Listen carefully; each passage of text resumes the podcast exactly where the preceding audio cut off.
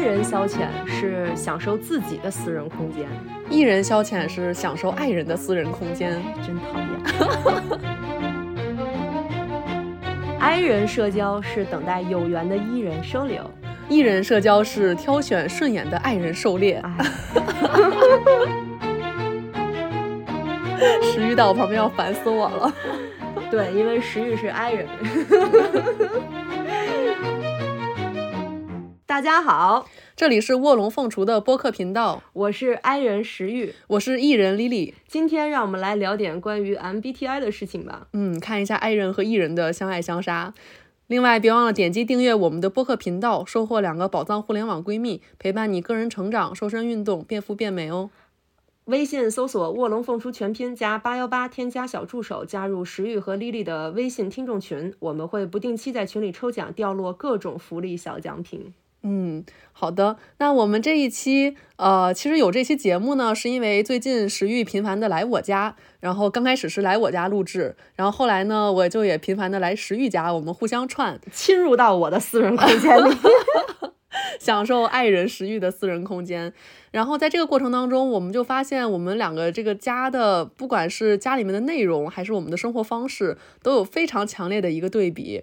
然后我们在家待的这个时间长度啊，我们会在家里面干的事儿啊，都非常的不一样，直接反映了我们的这个爱人和艺人的性格。嗯，我第一次去 Lily 家的时候，我最被震撼到的是他们家有一整个客厅的酒瓶子。是的，就是，而且不是那种什么啤酒瓶儿，都是那种红酒瓶儿、白酒瓶儿，然后还有那种什么威士忌酒瓶儿，就是让我特别特别的恐慌。我说你喝了多少酒啊，丽丽？而且他还不扔，然后他摆在那里像艺术品一样，摆了一屋子。不是这个，我澄清一下啊，其实我们是不太收那个，就是呃以前喝空的酒瓶的，就是你看到的我家摆的那么多，全是正在喝的。哦啊，够吓人了，因为很多朋友看到我家就是真的是有一个柜子，然后上面堆着大几十瓶酒吧，嗯，然后会以为是那种就是可能喝完之后不舍得扔那个酒瓶，想留下来这个呃保存一下的，然后展示一下的，但不是，那几十瓶都是我正在喝的，哦，太可怕了，嗯，能开酒吧了，真的一点不夸张。然后还有就是，Lily 家是有一个夜店风的沙发的。哦，是吗？那叫夜店风啊，就紫色的，你们家那紫色的，就紫红紫红的，紫红紫红的沙发。我第一次去的时候，我都没好意思问，我说你们家这个沙发是哪儿淘来的？哦，怪不得你前段时间跟我说可以买一个沙发罩。对，我不停的暗示丽丽买个沙发罩吧。我可喜欢了，我天天认真的拿那种专门的沙发清洁剂去擦它，就是觉得它本身非常好看，非常喜庆，非常夜店。而我们家是没有沙发和电视的。对，石玉家没有一个真正的客厅，其实它的客厅是直接是跟餐厅融为一体的，对，就是餐桌摆在中间。嗯，我们家没有沙发，而且我从小我们家里就没有，因为我父母认为好像没有什么全家要一起看电视的这样的时刻。然后为了让我好好专心的写作业，家里也没有电视。所以后来到了就是 iPad 呀、手机流行的时候，我们家一家三口都是一人一个 Pad，各自在各自的房间里面看电视。哦，各自自闭。对这个，我觉得对比真的很明显啊。因为其实石玉说他一家人一家三口都是爱人，我这边呢就是一家三口都是艺人。对，因为刚才石玉说的，我的那个家是就是我现在日常在住的，然后其实它是一个面积并不算大的一个小屋，嗯，然后我印象特别深的是，我小学的时候，父母把我们在那种就是农村郊区的那种有一个房子装出来了，那个就是稍微宽敞一些，然后有一些比较富裕的房间。当时我的艺人父母甚至专门留了一个房间是乒乓球室。哦，我去过那个地家，哦是对是你对对对啊对对，我去过他们家，我很震撼，一走进去，我说这是台球桌吗？就是我的天呐，就是你们家平时得接待多少人？他们家还有个院儿，然后里面有烧烤架。对，当时真的是就是有一个小院儿，我爸第一件事就是买了那种露天烧烤、烤肉、烤鸡翅的炉子，然后买炭啊什么的，还花了好多钱。然后他们因为我父母都非常喜欢打乒乓球，他们就专门留了一个房间是放那个乒乓球案子，还有另外的一个房间就更魔了，它是一个客厅加上 KTV 室。嗯，这个在当时我小学的时候啊，就已经家里相当于专门有一个 KTV，然后我父母就招待招待朋友，就是会先在院子里面一起烧烤，饭后的运动就是打乒乓球以及唱 K。太吓人了。所以我从小学三四年级的时候就跟着哥哥姐姐唱流行歌曲了。哇，那个时候我妈一听三年级的我唱王心凌的《第一次爱的人》，吓坏了。对，哇塞，不愧是从秘鲁回来的，比较彪悍是吧？嗯，对，所以我也是继承了我父母这一点。我现在住的这个房子其实蛮小的，呃，但就像石玉说的，非常适合接待大家去聚会。因为之前在第一期节目，其实我们就有介绍啊，就是我特别喜欢这种酒吧的文化，在酒吧工作过，就学习过怎么调酒啊，怎么运营啊之类的。所以呢，我在家里面也是算是一个小的 home bar，嗯，就是开在家里的小酒吧。呃，我的那个家石也去过好几次嘛，其实客厅蛮小的，但是那么小的一个屋，我最多塞下过十个人，就特别可怕。他过生日吧，就是我过生日，就我就找 Lily 一个人，我们俩去泡个温泉，对，去泡澡，然后吃自助餐，对，然后 Lily 过生日，她找了十个人来家里。就那天她跟我说说石玉我要过生日开个 party，你来家里吧。我当时的想法就是那可能就只有几个人，嗯，然后来了以后哇，就跟流水席一样对，样，人来人往。人来人往。那天我还专门做了一个海报，你记得吧？哦，对，他还做了个海报，你知道吗？特别离谱。把我的头像抠出来放在上面，然后就说丽丽的生日 party，欢迎大家来玩儿。而且那天我做的是一个标准的，就像酒吧一样，我就说今天晚上八点到十二点营业，然后大家随来随走。因为其实我生日当时是一个工作日，我就觉得我规定大家说八点都到场也不太现实，所以我就说你们就下班了就过来，然后呢想早点回去休息就走。然后所以那一晚上就是来来往往，嗯，对，一会儿来一个人，一会儿走一个人，我就目不暇接。对我就给大家做一些什么炸薯条啊，然后烤鸡翅啊。呃，其实之前我在家里面给大家接待的时候，还经常会，比如说十个人一起涮火锅，或者是我就炒菜做饭这样。呃，再加上呢，我会给大家调酒，就家里面常备一大堆的柠檬，然后挤那个柠檬汁儿。因为其其实我家里面就是像红酒啊，就是葡萄酒这些是有的，就是但是没有那么多。其实你看到那个大几十瓶，是因为我调酒需要很多的这个。调料相当于需要有基酒，然后有一些利口酒，然后需要有糖浆等等，所以这个就数量就庞大了。所以你们家其实社交属性很强，非常强，但我感觉不到生活的痕迹。呃，是这样的，我跟石玉描述，就是我觉得我家对于我来说只是一个过夜睡觉的地儿，嗯，就是城市才是我的客厅啊，太可怕了，城市客厅是吧？我在家根本就待不住，我觉得有，而且尤其是以前我就更夸张了，我就觉得一晚上。让我自己在家待着，我都很难受，我就觉得好自闭啊。我从家里面，比如说我睡醒一个下午觉，可能到四五点了，周末的时候哈，然后我看着天就黑了，然后我在家要待一晚上，直到晚上再睡觉，我就不行，我就崩溃了，我就一定要出去。这就是为什么我很需要酒吧。嗯，我就不一样了，我特别不喜欢出门。嗯，就是我，我觉得家里对我来说很重要，就是家这种感觉就是很好，就是我可以在里面做很多很多的事情。下雨了，我觉得嗯是一个很好的宅家的时时节。然后天气很好，我也觉得嗯很适合宅在家里。然后下雪了，嗯很适合宅在家里。就是一年四季没有一天我不我认为是有必要出门的。就是所有的出门，我觉得都是被迫的，或者是我今天有事儿，我要去医院挂个号，或者说我要去学校，然后或者我要去见一个就是工作伙伴、工作搭档，或者我要去见客户。除此以外，我想能在家里就在家里，家里就特别舒服。我会把。家里面分区嘛，然后有休闲的地方，然后也有我写作的地方，然后有我工作的地方，然后也有我干各种各样鸡零狗碎的小事情的地方。嗯，是的，对我我们其实有这一期节目最早的一个构思，就是因为我跟石玉基本上是一周一见来录制这个节目。呃，我上次见石玉的时候，石玉就说，呃，那个我们上次见面到现在一周过去了，我就中间没见别人，我只见到了你。我就惊呆了，我作为一个艺人惊呆了。然后我跟石宇说啊，真的吗？就是咱们一周没见，我中间跟可能十波朋友吃了饭。对，但是我这一周可能只见过李李。嗯，我就是特别有幸的 可以每周固定见到石玉的那个幸运因为我们要做播客嘛，如果不做的话，我不会见你的。那我们一定节目要长长久久的做下去。太可怕了。嗯。就是说，其实我家里有很多就是鸡零狗碎的小玩意儿嘛。就是丽丽来我们家那天，哦，我给丽丽展示了我们家一套一套的美甲设备。嗯，我来石玉家的感受就是，石玉每天在家自己 K 吃小玩意儿，就 K 吃各种小玩具，什么打个毛衣呀，什么织个织个毛线呀，要不就是 干点什么这个，干点什么那个的。对我都惊了，石玉在家项目也太多了。当天我们是下午录完了两期播客。然后呢晚上一起吃了个火锅，石玉就是掏出了各种食材，然后吃完火锅，我想说，哎，那这一晚上干什么呢？没想到被石玉安排的满满当当。对，是可以安排各种美甲的。嗯，对他先拿出了整套的美甲工具，嗯然后这个包括了他特别喜欢的那种穿戴甲，就是可以一天一换。然后还特别牢固、特别方便的，也特别便宜。对，还有各种什么甲油胶啊，然后什么美甲的各种清洁类的工具，照灯啊什么的。嗯，对，当时石玉就是除了这些穿戴甲之外，还直接拿出了一套，就是那种你去店里面能看到的照灯的那个东西。对。所以就是经常我有朋友来我们家，基本都会做一套美甲再回去。对，当时我一看石玉师傅这个专业的架势，我直接就把爪子伸出来了，我就交给你了，太可怕了。对，那这个其实是我们一些生活日常上的事情。其实我们 I 人和 E 人在比如说旅游啊、工作方面也都有挺大的区别的。嗯，就比方说我自我出去旅游，我其实比较喜欢一个人旅行，就是我觉得如果带别人，我会很不方便。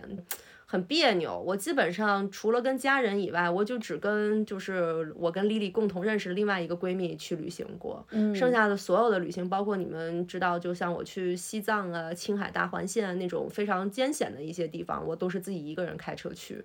所以就是我觉得独自旅行让我觉得，嗯，特别的自由，特别的安静。然后再难走的路，就算是自己一个人走也挺好的。而且路上也可以遇到非常非常多有意思的人、有意思的事情。这个之后给大家再慢慢分享哈。反正对我来说，就是独自旅行会让我更加的心情愉快。嗯，那你在这个过程当中会有那种觉得孤独的时候吗？就是完全不会。但是看到一个美景就很想跟人分享啊，完全呃，那我会拍选择拍照并上传我的豆瓣儿。哦哦，也有一次是石玉在新疆突然给我打电话，嗯然后还巨卡，然后接通之后说：“你看这个风景多好。”当时我刚睡醒，一脸懵逼。是是是，我一般的习惯性的就是我不想在现场跟别人分享我的风景，我喜欢拍下来然后发给对方。嗯。嗯，其实我作为一个艺人啊，就是我自己一个人出去旅行的时间也不少。嗯，呃，但是这个原因不太一样。我是一个 J 人，就是 J 和 P 的这个区别，就是 J 人是比较。呃，特别有规划的，喜欢按计划来的。然后 P 人呢是就比较散漫的，没有计划性的。对我作为一个极端的 J 人，就是我就特别喜欢自己做安排，然后且能迅速的执行。所以我觉得我自己去旅游的一个乐趣是在于，就是我的时间特别好安排。那不像比如说跟家人啊，或者跟朋友出去玩，我就总需要去考虑，哎，他是不是想散漫一点啊，或者他想去哪儿啊？我就觉得，哎呀，总是受一些牵制。对。但是我自己的话就走的贼爽。但是我的另外一个特别神奇的地方，就是我非常善于在旅途中交朋友。啊，听听起来我都开始难受了。对，石玉现在已经在脚趾抠地了。我给大家分享几个我作为艺人非常绝的事儿啊，就是旅行中的奇妙的缘分。嗯呃，去年呢，其实我是因为就是工作，然后以及就是疫情，当时有一些这种政策的要求，就各种各样的原因。我是跟朋友们在长沙待了前后得有三周的时间哦，那挺长时间的在长沙，对，非常非常爽。这个过程当中呢，有一天是我的朋友们，他们因为有别的事情，就是去那个常德那边待了一晚上，然后也就是说只有一个晚上是我自己一个人待在长沙的。我本来计划我也想说，哎，就自己吃吃饭、逛逛就好了。但是呢，我一查，就是因为长沙那边吃小龙虾非常多嘛，嗯，但是它都是一盆一盆的上，我就觉得说。那我一个人去吃，我又吃不完，然后价格又很贵，一盆也两百多，就挺贵的，我觉得非常不值。但是呢，我又真的很想吃那个天宝兄弟，是当地一个小龙虾的品牌。那如果是我的话，我就会吃一半，剩下一半打包回来。嗯，也是一种办法。但是当时我用了一个极度社牛的方式，就是我打开了一个交友软件，我打开了一个 dating app。但是呢，我在上面给四五十人发了同一句话，就是晚上想一起去吃天宝兄弟吗？太可怕了，我的天呐！石玉现在已经要疯了。哇！对我给四五十个不认识的陌生人就发了这样一句话，四五十个人里面只有一个人搭理我了，嗯，然后他跟我说可以，他说他今天正好有时间，然后我跟他说的非常清楚，我说我只是想要一个饭搭子去一起吃一顿天宝兄弟，且这个分享这个账单，嗯，就是其实直接就杜绝了，就是我们有其他任何这个奇怪的这种交往，啊就是咱们 A A 啊，对，而且我也没有想跟你做那种关系的朋友啊，或者怎么样，因为毕竟是在一个 dating app 上面，我觉得就是说清这个话。然后当天晚上呢，我就去了。我一见面，这个男生呢，我就发现他就是，呃，就是外貌普通，然后就是呃平平无奇吧，这样看起来一个男生。但是人家愿意为你分担一半的账单，对，我觉得那他就是你的男神，就是今夜你小龙虾男神。对我今夜的小龙虾男嘉宾。当时我们站在门口，因为他还要排队，就等了一会儿。呃，那作为艺人，我就主动跟他聊天嘛。嗯，他是个爱人吧？嗯，我觉得他是。嗯，他应该是。对，因为毕竟爱人艺人的这个核心的标准，其实就是你自己相处更获得能量，还是你跟别人一起相处交往更获得能量嘛？嗯那我的话，确实是跟人交往更获得能量。然后当时我们在这个餐厅门口就在等这个位，我就跟他搭话嘛，我说，呃，那个你是长沙人是吧？他说是。我说，哎，那太好了，那你作为本地人，你一般去哪儿吃，去哪儿玩啊？然后他说，哦，我一般不出门儿 爱人，我不出去玩儿，我在家自己做饭。爱人。嗯，嗯，我当时一听，我就立刻我就瘪了，我说妈呀，这我聊什么呀？我就立刻觉得没有话题了。后来我们就坐下吃饭进去了，我就开始各种找话题，就那种不痛不痒的。然后我就说，哎呀，那你这个嗯，长沙挺好的哈，嗯，这个气候怎么样啊？什么房价怎么样啊？就开始瞎聊，我就简直已经觉得尴尬的不行了。我就觉得我跟这样的爱人，我就没话可聊。然后后来呢，他就非常无意的问了我一句，他说你最近在读什么书？爱人。哦，然后我话匣子就打开了，因为确实我也在看一些我觉得非常有意思的书，我们就开始交流比。如说像《妈，这是我的人生》这种非常高端的图书啊，mark 了 mark 了，插了个广告啊。你这还有硬广，我真的是服了。对不起啊，来继续。然后我们从书就聊到了电影，然后我发现哇，坐在我眼前的是一位大神。因为我非常喜欢的一个电影风格叫黑色电影，就是英文里面叫 film noir，它是一个独特的 Film noir，哦，你这个更高贵 我这就是一看就是美国学回来的比较 low 一级的，欧洲留学不一样啊。还真是不一样，嗯。然后呢，我就觉得我自己已经是在这个方面比较就是有文化、有积累的了，因为我嗯大学其实还上了一些电影的课，出于嗯自己的爱好。其实很经典的黑色电影我都是比较了解的，而且有一些自己的品味和判断。结果呢，这个男生就说他也非常喜欢，他就给我看了他在豆瓣上面写的他推荐的十部黑色电影。哇哦，然后我一看，我惊了，这十部没有任何一个我听过名字，全部是非常小众的那种电影。然后我就说，哇，这是一个高手，我终于知道我他这是个艺考生。哦，不是他，这有可能是他就是一个普通的职场人。嗯，但是我那一刻终于知道了为什么他不出门社交，他的全部时间都是坐在家里面看电影。他的精神世界非常丰富。后来我们又聊到了音乐，聊到了漫画，嗯嗯，他有非常丰富的一个精神世界，所以他不出去玩儿啊什么的。但是他的积累全都在这些事情上面，对，所以那一晚上我们从刚开始我以为要没话可说，一直聊到最后，那个店就要打烊了，我们聊到可能就是快关门了。嗯，那个之后，我们成了非常好的朋友，就直到今天，我们嗯有的时候看到比较好的电影，或者有那种 B 站特别好的呃电影解析的视频，我们都会发给对方。嗯，嗯，所以就收获了非常宝贵的一段友谊。谢谢小龙虾。对，那天晚上我们吃天宝兄弟也吃的很开心，就 share 了账单。所以其实有爱人还是很有意思的，你就是得去了解他的精神世界。对，你要走进他。对但像我这种艺人呢，就是能够充分的挖掘你们。啊，太可怕了！徐宇说：“天呐，救命！我不想被挖掘。这走进石玉的生活，关注呃卧龙凤雏播客。啊”对，这是你们 了解徐走进爱人玉最好的渠 太可道。怕了。对。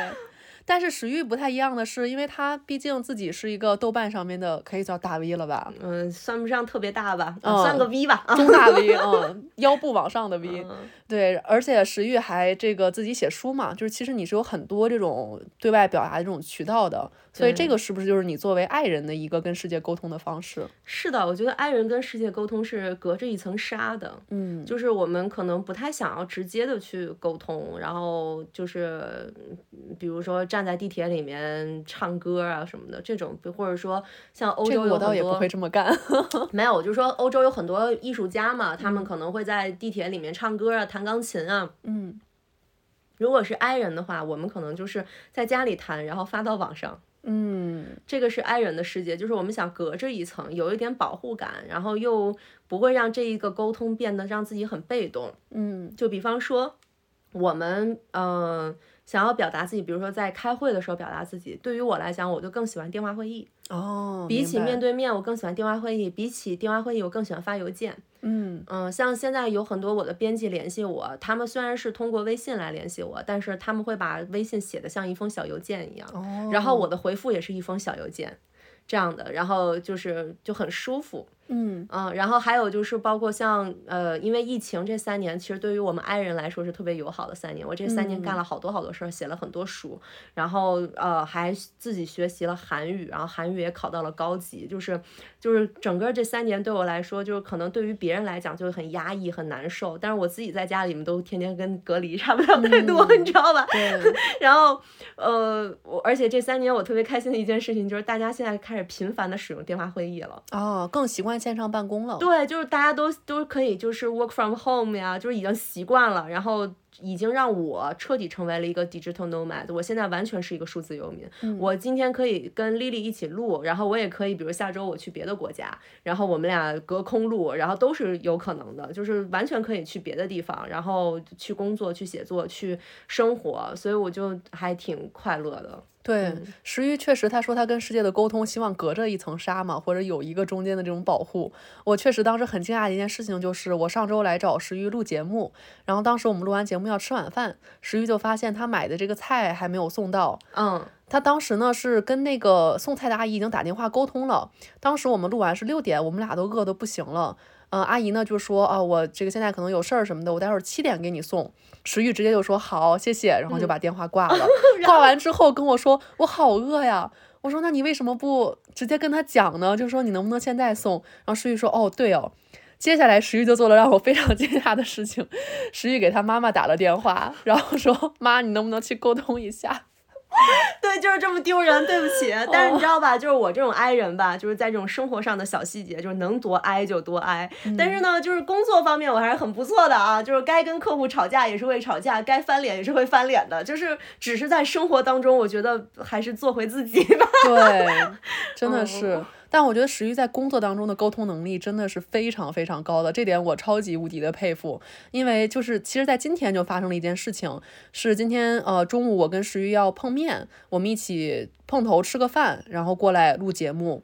呃，石玉当时着急去找我，从一个停车场出来的时候，就跟一个大哥的车发生了剐蹭。当然，这个是石玉是主要责任，是吧？对，我觉得就是，我觉得应该是我主要责任吧，我也没研判啊，应该是我吧，我反正就当场就承认了是我的责任，然后。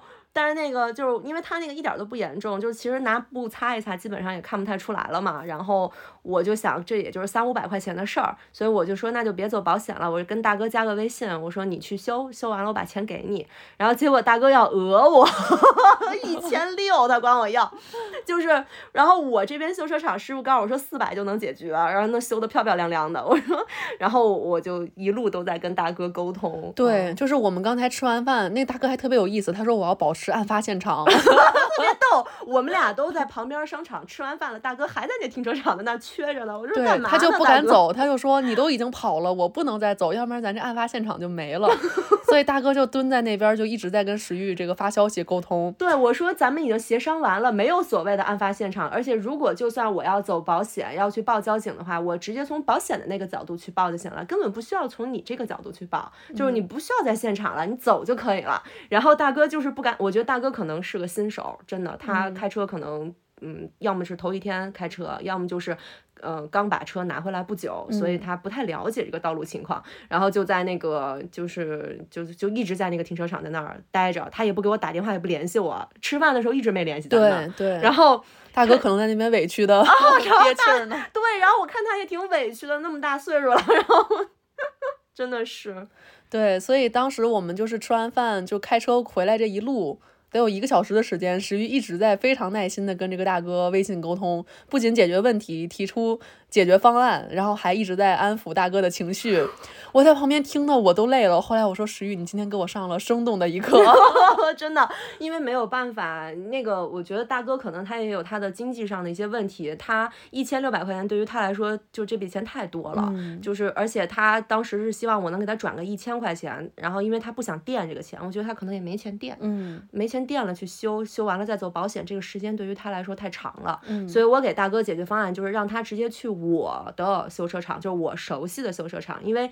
呃，很多听众朋友应该也知道，我除了写作以外，还在做广告拍摄嘛。嗯，我们广告拍摄其实剧组是用大量用车的。我们那些车啊，包括我们要拍一些车，它都是要做保养啊、做维修啊、做一些各种问题，我们都是去这个修车厂。所以修车厂老板跟我们都很熟，我就想说让大哥大哥开到那修车厂，其实正好也是他回家顺路嘛，就特别近那个地方。我就说你直接去那儿修，当场我今天下午给你加塞儿，你今天下午就能修，修好了你就可以直接开车回家，我送你洗车，送你抛光。然后你你全部弄完，然后我就我就你就可以走了，你就不用耽误时间了。然后大哥就是觉得怕我骗他，怕他走了没有案发现场，我笑坏了。我一个听我就完了，大哥肯定是新手，别看大哥岁数比我大，但是大哥应该是没有我车龄长。嗯，我都十年驾龄了，哇，真的是真的。我今天真的是感受到了社会人食欲的魅力，嗯，就是我我觉得，我们，哎哎呦 我！本地人也受不了了。太可怕了，对我就是感叹，就是石玉作为这样一个其实不爱对外沟通的爱人，但是他在工作里面，就是这种或者是呃这个社会交往需要的沟通里面，还是非常的尽职尽责的，然后也非常有他的一个温柔的一个方式去解决问题。当然也同时更心疼你，就是做这个影视相关的工作，就有更多这样的琐碎的烦人的沟通。是的，是的，哎，对。嗯，那其实我觉得现在因为 MBTI 非常火，就大家对于艺人爱人也有特别多的讨论。然后呃，我看很多人会分享，比如像爱人和艺人的那种至暗时刻或者至爽时刻。然后我觉得咱们要不一人分享一个吧，估计大家可能也会比较有共鸣的。嗯，我的最爽的时刻就是轮到我发言的时候，哎，会议要结束了。就是说不要让我说话，不要让我对，要么就是说能打电话解决问题，他发微信给我解决了啊，我就会特别开心啊。嗯，明白。那我作为艺人来讲，我觉得我的至暗时刻是。我好不容易洗完澡，打扮漂亮了，然后呢被放鸽子了啊！这个我正好跟他相反，就是我洗完澡，我准备好了，这个时候别人说，哎，你不用来了，今天取消吧，那我就会很开心，我就会在家里滚来滚去，然后天呐，干我自己的事情。石玉真的是，因为他家也非常的舒适，而且今年他是从就相对还在城市里的一个地方，然后搬到了一个现在就蛮远的一个地儿，对，就是从朝阳区搬到了，就是大家知道以前我住朝阳公园那边嘛，然后从朝阳公园搬到。了就是通州，然后搬到通州以后，我觉得世界整个就安静了。对，石玉远到就是他接我过来，我们一下车都感觉那个空气都凉了两度。对，因为我这边是主要发展那个湿地和农业嘛，所以一下就是空气质量啊，然后包括整个清爽度就凉快了两三度吧。人也少，对，人也特别少，然后。我每次进城去把丽丽接过来的时候，我都觉得哎呀，好开心啊！嗯，每次进城找我就觉得压力很大，嗯，对。但是往外开就很很爽，对。但我就正相反，因为我本人是恨不得住在三里屯儿那种地方的，对，我就希望我就是楼下就车水马龙的，然后包括我自己在城里面，我都喜欢往那种什么南锣鼓巷。鼓楼，嗯嗯，椰奶斜街就那种地方扎去散步。那种地方我去都不会去的，因为停车太不方便。对，我看着很多人和店，我就觉得特热闹。对，而且丽丽特别喜欢坐公共交通。哎，对对对，我喜欢坐公交车。公交车你也坐吗？啊，对呀，坐呀。地铁也坐呀。我是地铁，是我愿意坐的。自行车我可以骑，我挺喜欢骑自行车的。就是尤其是我学会了骑自行车以后，就天天骑。最近刚学会。啊，对，最近刚学会。对不起，从小都不会骑。然后那个，但是公交车我我不敢坐，因为公交车上全是老头老太太，他们很爱说话。哎，对，这特有意思。啊，有意思吗？太可怕了。因为原来我甚至我上班是，就我家门口有正好比较方便的公交车，我就坐着公交车去上班，然后一路就可以放松的刷手机或者甚至睡觉，然后坐到终点站也不怕坐过。嗯，所以我其实是很多时间是坐公交车的。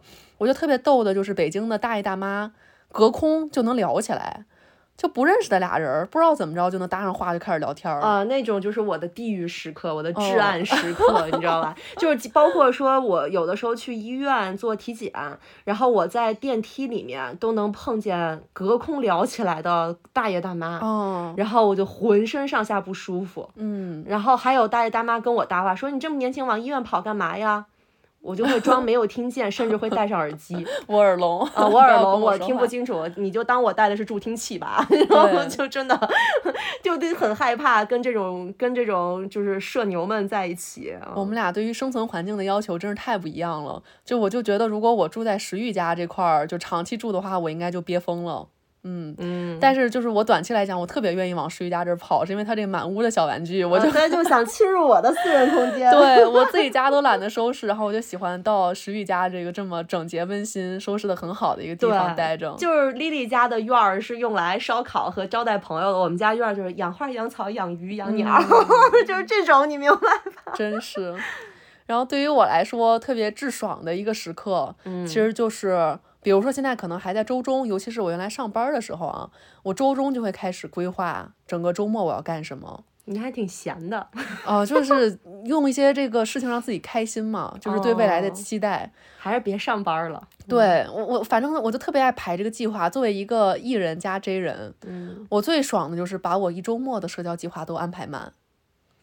我就能想好周五晚上，比如说跟谁喝酒呀，周六中午醒了跟谁吃个饭啊，然后下午补个觉啊，晚上再去聚会。那你周一不萎靡吗？这样的一个周末过下来，我就非常的充满了能量。这样的一个周末过下来，接下来一周我都没有办法工作了。我的工作时候的动力全部来自于规划周末见谁，跟就是去哪儿玩儿。哦，对，那我基本上就是如果见很多朋友，这一天都在见很多朋友或好几波局的话，我接下来一周我都可能要用来缓解我这一天。嗯，对我是概念上可以理解，但我真的是正好相反。嗯，而且就是有的时候，比如说呃，其实我也挺喜欢自己。出去吃饭的，因为还是那句话，就是自由嘛，你自己想吃什么吃什么。但是我就是，比如说出门，我自己吃个饭，我可能都会跟别人聊起来。就比如说像春节的时候，我跟朋友们去潮汕玩儿，嗯，后来呢，呃，最后一天是我的朋友们，就是他们，我们是分别做那个就是返程的安排。所以我呢是从潮汕直接就飞回北京，他们有的人是飞到别的地方再转机，有的人是坐高铁到深圳然后再飞。所以最后一天，其实我就自己在潮汕，他们就先撤了，嗯，然后我就自己去吃饭，呃，中间跟其他的那种也是游客拼桌，我就主动跟人家聊，我说，哎，你们要玩什么呀？哦，你们也要去看英歌舞啊？我们前两天刚看完，就当地的那种过年的民俗，我说我要给你分享一下我们就是怎么看英歌舞的一个攻略。因为它那个很要技术的，就是你需要能够敏捷的获知这个信息，就是它那个是一个英歌舞的表演队，它会在村里里面走，对，它是流动的。我说你要怎么样获知它几点走到哪儿，你可以在小红书上面怎么样看，然后呢，你这个它一般的这个动线是怎么样，速度怎么样的，我就主动跟他分享，包括我们吃了什么，玩了什么，就是邻桌拼桌的小姐姐，我都会这样就聊起来了。哇，真的就是 Lily 说的这些吧，就只有我在躁郁期的躁期发病发的比较严重的时候，我才能达到 Lily 这个社交的水平和能力。就是我觉得可能 I 人更多的是一种很很预期的那种状态。就只有我那个燥气大爆发的时候，我才能像丽丽一样，就是这种很自如的去认识新的朋友，就是去去跟别人呃聊天啊，然后或者说就自我感觉会更好一点。但是平时我就会觉得，哎呀，我会不会打扰到别人？哎呀，我这样这样做，人家会不会就是怎么样？我就是我就会想的特别特别多。嗯，但石玉真的找到了一个自己特别舒适的方式嘛，就其实是你创造好的内容。嗯，放到网上，自然就会有喜欢你的很多人认识到你，跟你产生一些连接。嗯嗯，一种 i 人表达自己的方法吧。嗯，是这样的。嗯，行，那我们今天聊就聊到这里。然后这个话题啊，我觉得应该大家参与度也会比较高吧。嗯，大家可以在评论区写一下自己作为爱人或者艺人的一些呃这个生存的方式，然后有没有什么听到我们讲，然后非常感同身受的地方。对，然后我们俩的 MBTI 是我是 INFJ。我是 ENFJ，其实就是差在这儿，就差了一个 I 和 E。其实我跟 Lily 就是也是很相似，我们俩都很喜欢规划，都很喜欢感知别人的情绪，都会都是比较就是 considerate 的那种性格。然后，但是一个就内向一些，一个可能更哎从外界能够获得很多能量。所以这个就是呃，大家有是什么 MBTI，其实也可以分享在我们评论区嘛，大家一起讨论讨论。嗯，是的，期待听到大家的分享。